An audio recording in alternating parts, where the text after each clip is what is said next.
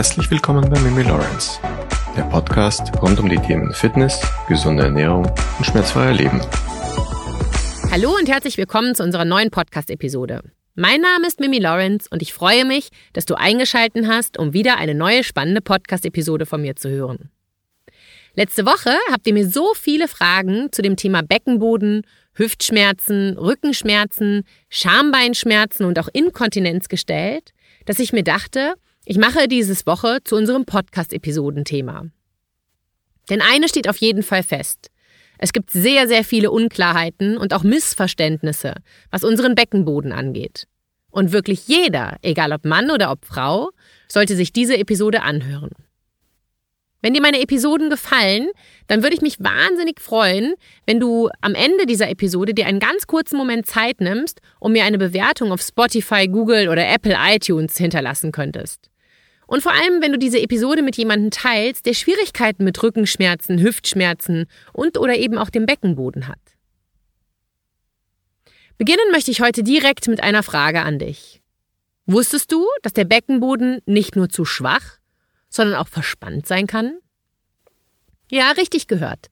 Der Beckenboden kann sowohl zu schwach sein als auch verspannt. Und das wissen, glaube ich, die wenigsten Menschen. Dies liegt darin begründet, dass es viele ähnliche, also überlappende Problematiken gibt und außerdem sind die Quellen, die die meisten Menschen als neues Wissenslexikon heranziehen, bei Problematiken, also die sozialen Medien, nicht immer unbedingt förderlich. Denn leider gibt es auch viele Trainer und Physios, auch auf Instagram und Co., die Übungen für den Beckenboden zeigen und alles zielt immer auf Stärkung des Beckenbodens ab. Und die wenigsten sagen, dass man auch einen zu verspannten Beckenboden haben kann. Fakt ist, Inkontinenz und auch Belastungsinkontinenz betrifft so viel mehr Menschen, als du vielleicht glaubst. Genauso wie Rückenschmerzen und Hüftschmerzen. Und daher ist es wichtig, hier richtig aufzuklären und Tipps und Wissen zu teilen. Ich habe ja schon ein paar Episoden über Inkontinenz und auch den Beckenboden gemacht. Höre sie dir gerne an, wenn du ganz tief in die Anatomie etc. eintauchen möchtest, denn heute gehen wir nur kurz und auch sehr vereinfacht auf die Anatomie ein und kümmern uns dann mehr um die Symptome, die Ursachen und die Behandlungen eines zu schwachen Beckenbodens und eines zu verspannten Beckenbodens. Beginnen wir also ganz kurz mit dem Aufbau des Beckenbodens. Der Beckenboden besteht aus unzähligen Gewebestrukturen und Muskeln. Er stellt den unteren Teil des Beckens dar und sorgt somit für den aufrechten Gang. Zudem trägt er unser Körpergewicht. Der Beckenboden wird im Wesentlichen in den vorderen und hinteren Beckenbodenteil unterteilt. Der hintere Beckenbodenteil also der tiefe hintere Beckenbodenteil, besteht unter anderem aus dem großen Darmschließmuskel sowie dem Schließmuskel der Harnröhre und wird von dem Mastdarm durchbrochen. Diese Schicht umschließt bei Frauen die Scheide und bei Männern das Penisfundament. Zwischen Scham und Sitzbein befindet sich das Diaphragma, Urogenitale. Es liegt unterhalb des Diaphragma pelvis im vorderen Areal des Beckenausgangs. Das komplizierte Gebilde aus Bindegewebsfasern und Muskelzügen ist vor allem für die Kontraktion der Vagina und den Harnröhrenverschluss von Bedeutung. Sehnige Strukturen verbinden die Muskelplatten in der Beckenbodenmitte und sorgen für eine störungsfreie Zusammenarbeit der Platten. Der Beckenboden hat eigentlich drei hauptsächliche Funktionen. Das Anspannen ist enorm wichtig, um die Harn- und Stuhlkontinenz zu sichern oder anders gesagt, den Urin und Stuhl halten zu können. Dabei unterstützt die Beckenbodenmuskulatur grundlegend die Harnröhre und die Schließmuskeln von Enddarm und Harnblase. Dann hätten wir da die Entspannung. Beim Stuhlgang und beim Wasserlassen entspannen sich die Beckenbodenmuskulatur wieder. So wird eine Entleerung überhaupt erst möglich. Außerdem entspannt sich der Beckenboden beim Mann während der Erektion. Beim Orgasmus wechseln sich Entspannung und Anspannung ab. Und als drittes hätten wir das reflexartige Gegenhalten. Beim Lachen, beim Husten, Niesen, Hüpfen und auch beim Tragen von schweren Lasten muss der Beckenboden gewaltigen Gegendruck aufbauen, um unkontrollierten Urin- und Stuhlverlust zu vermeiden. So, und jetzt Achtung, zuhören. Wir halten nämlich jetzt noch mal kurz fest, falls du ganz kurz weggenickt sein solltest bei so viel Anatomie. Unser Beckenboden besteht aus den verschiedenen Muskeln. Diese sollten, wie jeder andere Muskel auch, Anspannung, Entspannung und Gegenhalten erfüllen können. Da der Beckenboden aus drei verschiedenen Schichten besteht, kann es an einer Stelle zu einer Schwäche kommen, wohingegen eine andere verspannt sein kann. Du siehst, es ist ein ganz schön komplexes Thema und man kann eben nicht einfach nur sagen, stärk mal deinen Beckenboden. Aber wie kommt das eigentlich, dass die meisten Menschen glauben, der Beckenboden könne nur zu schwach sein? Gerade Frauen, die bereits ein Baby auf die Welt gebracht haben, glauben, dass sie ihren Beckenboden stärken müssten. Schließlich haben sie ja ein Baby auf die Welt gebracht. Da liegt das ja irgendwie auch vermeintlich nah, dass man nach der Geburt den Beckenboden stärken muss, weil er zu schwach ist. Dabei ist hier schon der erste Trugschluss. Wir haben in der Vergangenheit ja schon oft darüber gesprochen, dass unsere Muskeln zu schwach oder auch viel zu angespannt sein können. Und genau das kann eben auch mit dem Beckenboden passieren. Und viele Menschen deuten folgende Symptome als Beckenbodenschwäche. Blähungen, Inkontinenz und auch Rückenschmerzen. Aber diese Symptome treten eben nicht nur bei einer Beckenbodenschwäche auf sondern eben auch, wenn dieser verspannt ist.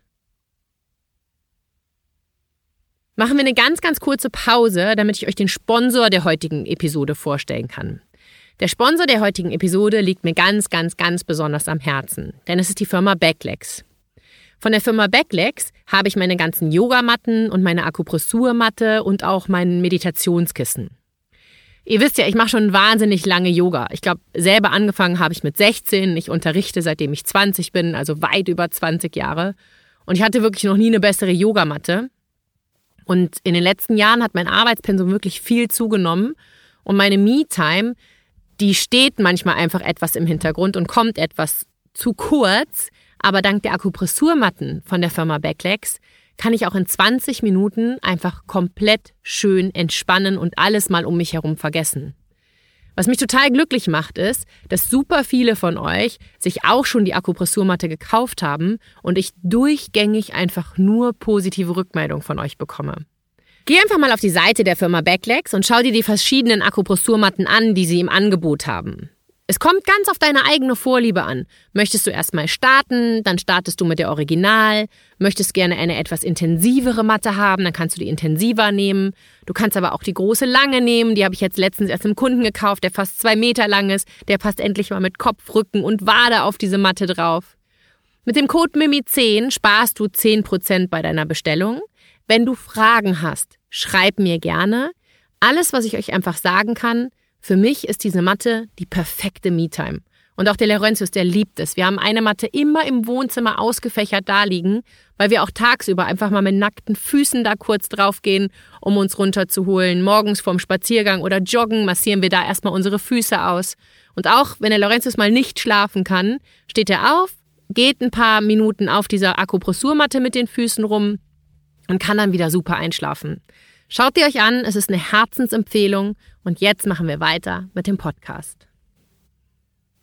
Wie ich schon zu Beginn erwähnt habe, gibt es einige Symptome, die sowohl bei einem zu schwachen Beckenboden auftreten, als auch bei einem verspannten Beckenboden. Und beginnen wir mit den Symptomen, die bei einem zu schwachen Beckenboden, also einem hypotonen Beckenboden, häufig auftreten. Ein zu schwacher Beckenboden kann nicht kontrahieren. Ist der Beckenboden geschwächt, kann er nur noch unzureichend seine Aufgaben erfüllen. Dies führt unter Umständen zu einer Harn- und Stuhlinkontinenz. Außerdem können die inneren Organe im Bauchraum sowie die Gebärmutter durch die fehlende Stabilität nicht mehr an ihrer Position gehalten werden. Und in der Folge sinken sie nach unten. Mögliche Ursachen für eine dauerhafte Schwächung der Beckenmuskulatur sind Übergewicht, Rauchen, Bewegungsmangel, erbliche Vorbelastung, chronischer Husten, körperlich schwere Arbeit, psychische Belastung und nachlassende Stabilität im Alter. Und ganz wichtig, auch bei Männern kann dies auftreten, beispielsweise nach Operationen bei Prostatakrebs. Als Folge tritt oftmals Harninkontinenz auf. Und weiterhin sind eine vorzeitige Ejakulation oder Impotenz beim Mann der Grund für einen schlaffen Beckenboden. Aber wie erkennst du nun eine Beckenbodenschwäche? Eine Beckenbodenschwäche kann eine Reihe von Symptomen hervorrufen, die unterschiedlich ausgeprägt sind. Da hätten wir Stress- oder Belastungsinkontinenz, Dranginkontinenz, Stuhlinkontinenz, Unterleibsschmerzen, Senkung der Scheide und der Gebärmutter, ein Prolaps, also eine unnatürliche Verlagerung eines Organs, Senkung von Blase und Enddarm. Und noch einmal, so viele Menschen haben Probleme mit ihrem Beckenboden. Und leider setzen sich sehr, sehr viele Menschen nicht mit diesem Thema Inkontinenz und Beckenboden auseinander. Eben weil der Beckenboden ein Komplex aus Muskeln und Bindegewebe ist, den man nicht sieht und auch nicht spürt. Und vor allem Männer setzen sich mit diesem Teil ihres Körpers wenig auseinander.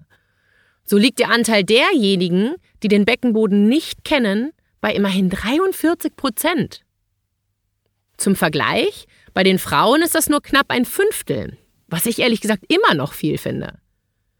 Das Wissen um den Zusammenhang zwischen diesem Muskelkomplex und Inkontinenz ist auch eine Frage des Alters.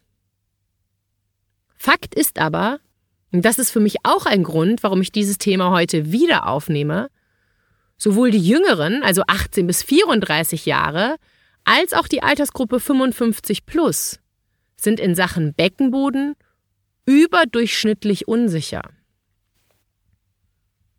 Wann spricht man denn jetzt von einem hypertonen Beckenboden, also einem zu verspannten Beckenboden?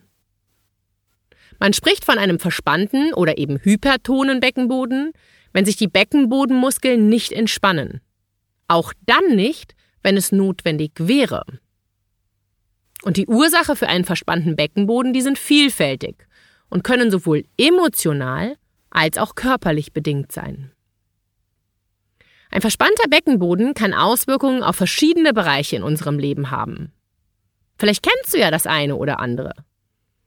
Schmerzen beim Sitzen im Bereich des Beckenbodens, Schmerzen beim Geschlechtsverkehr, Inkontinenz oder Probleme beim Wasserlassen oder Stuhlgang, Schmerzen beim Einführen eines Tampons, Schmerzen im tiefen unteren Rücken oder in der Hüfte. Wenn du ein oder mehrere Symptome mit Ja beantworten konntest, kann es sein, dass dein Beckenboden verspannt ist. Aber warum kann überhaupt ein oder warum kann es zu einer Verspannung im Beckenbogen kommen? Und es kann verschiedene Ursachen haben. Da hätten wir einmal falsches Training. Weniger ist manchmal mehr. Beim Training auch mit den sogenannten Liebeskugeln oder manchmal auch diese Joni-Eier genannt. Das machen wirklich viele Frauen und viele machen das auch echt falsch. Denn wenn du damit trainierst, solltest du darauf achten, diese nicht zu lange und auch nicht übermäßig zu tragen. Die Idee beim Tragen solcher Hilfsmittel ist es, die intravaginal einzuführen und dann durch die Kraft der Beckenmuskulatur zu halten. Damit diese eben nicht rausrutschen, muss die Beckenbodenmuskulatur konstant angespannt sein. Ohne die Entspannung der Beckenmuskulatur kann dies aber Verkrampfungen sowie einen angespannten bzw. verspannten Beckenboden hervorrufen. Und mittlerweile raten daher viele Beckenbodentherapeuten eher mit anderen Hilfsmitteln, wie so Biofeedback-Geräten zu trainieren. Da hier der Fokus nicht auf der konstanten Anspannung liegt, sondern auf der abwechselnden An- und Entspannung. Daneben kann auch einseitiges sportliches Training Auswirkungen auf unseren Beckenboden haben. Auch Stress und Anspannung spielen eine enorme Rolle. Denn auch unser emotionales Wohlbefinden kann Auswirkungen auf unseren Beckenboden haben. Ein durchgetakteter Alltag, ohne Verschnaufspausen und auch Platz für Fehler, das kann zu hohem Stress und Anspannung führen, was sich auf unsere Psyche und auch auf unseren Beckenboden auswirken kann. Natürlich kommen auch die Schwangerschaft und die Geburt hier ins Spiel. Denn auch Schwangerschaft und Geburt haben einen großen Einfluss auf unseren Beckenboden. Daher ist ja auch die gezielte Rückbildung des Beckenbodens so wichtig, um eben den Beckenboden wieder auf gesunde Weise zu stärken und ihn nicht zu überfordern. Aber auch in den Wechseljahren beginnt ein neuer Abschnitt im Leben einer Frau. Unsere Hormone verändern sich, wie auch die Spannkraft unseres Gewebes und unserer Muskulatur. Auch das kann Auswirkungen auf unseren Beckenboden haben. Frauen, die an einer Bindegewebsschwäche leiden, und das trifft im Übrigen auf ca. 90 Prozent der Frauen zu, die sind ebenfalls anfällig für das Auftreten von Blasenschwäche. Aber was kann man denn jetzt machen bei einem verspannten Beckenboden? Die Gründe, die können wirklich vielfältig sein. Bei einer Lösung muss daher sowohl der körperliche als auch der emotionale Ursprung beachtet werden. Suche daher zunächst, mein Tipp, eine medizinische Fachkraft auf, die dich hierbei beraten und unterstützen kann und gemeinsam mit dir den Ursprung des Problems identifizieren kann. Auch gewisse Atemübungen können dir helfen, deine Beckenbodenmuskulatur zu lockern. Dafür legst du dich am besten einfach mal ganz flach auf dem Rücken oder machst die Knie zu und die Füße weit und atmest mal ganz entspannt, tief und gleichmäßig durch deine Nase ein und aus. Und achte auch bei der Einatmung darauf, dass du deinen Beckenboden loslässt und mal versuchst, komplett zu entspannen. Versuche, Stressfaktoren zu reduzieren. Und such dir auch gegebenenfalls Hilfe, wenn du das nicht alleine schaffst. Das ist überhaupt kein Problem und dafür musst du dich auch nicht schämen. Es kann helfen, mit anderen über Faktoren zu sprechen, die dich belasten oder auch unter Druck setzen. Welche Symptome treten denn nun sowohl bei der Beckenbodenschwäche als bei auch einem verspannten Beckenboden auf? Da haben wir die Inkontinenz, wir haben Blähungen, Hüftschmerzen, Rückenschmerzen und Gelenkschmerzen. Ich habe mehrere Kundinnen, die unter einseitigen Hüftschmerzen gelitten haben. Und da haben die Physios und die Doktoren gesucht und gesucht. Irgendwann sind die dann zu mir in, ins PT gekommen und wir haben den Ursprung einfach gesucht, weil es einfach nicht sein konnte, dass diese Hüftschmerzen nicht verschwinden wollen. Und der Ursprung war der Beckenboden. Wenn jetzt diese Probleme, die ich gerade genannt habe, aufgrund eines zu schwachen Beckenbodens auftreten, dann ist es super wichtig, die Muskeln zu aktivieren und anzuspannen und auch mal gegenzuhalten. Tja, und wenn die Probleme auftreten, weil er zu verspannt ist, dann müssen wir lernen, die Muskeln des Beckenbodens zu entspannen. Und das geht eben am besten mit Hilfe von Atemübungen. Man nennt das auch so 360-Grad-Atmungen. Du lehnst dich irgendwo entspannt an, an der Couch, an so einem großen Gymnastikball. Die Beine, die sind leicht geöffnet, dann kannst du nämlich ein bisschen besser atmen.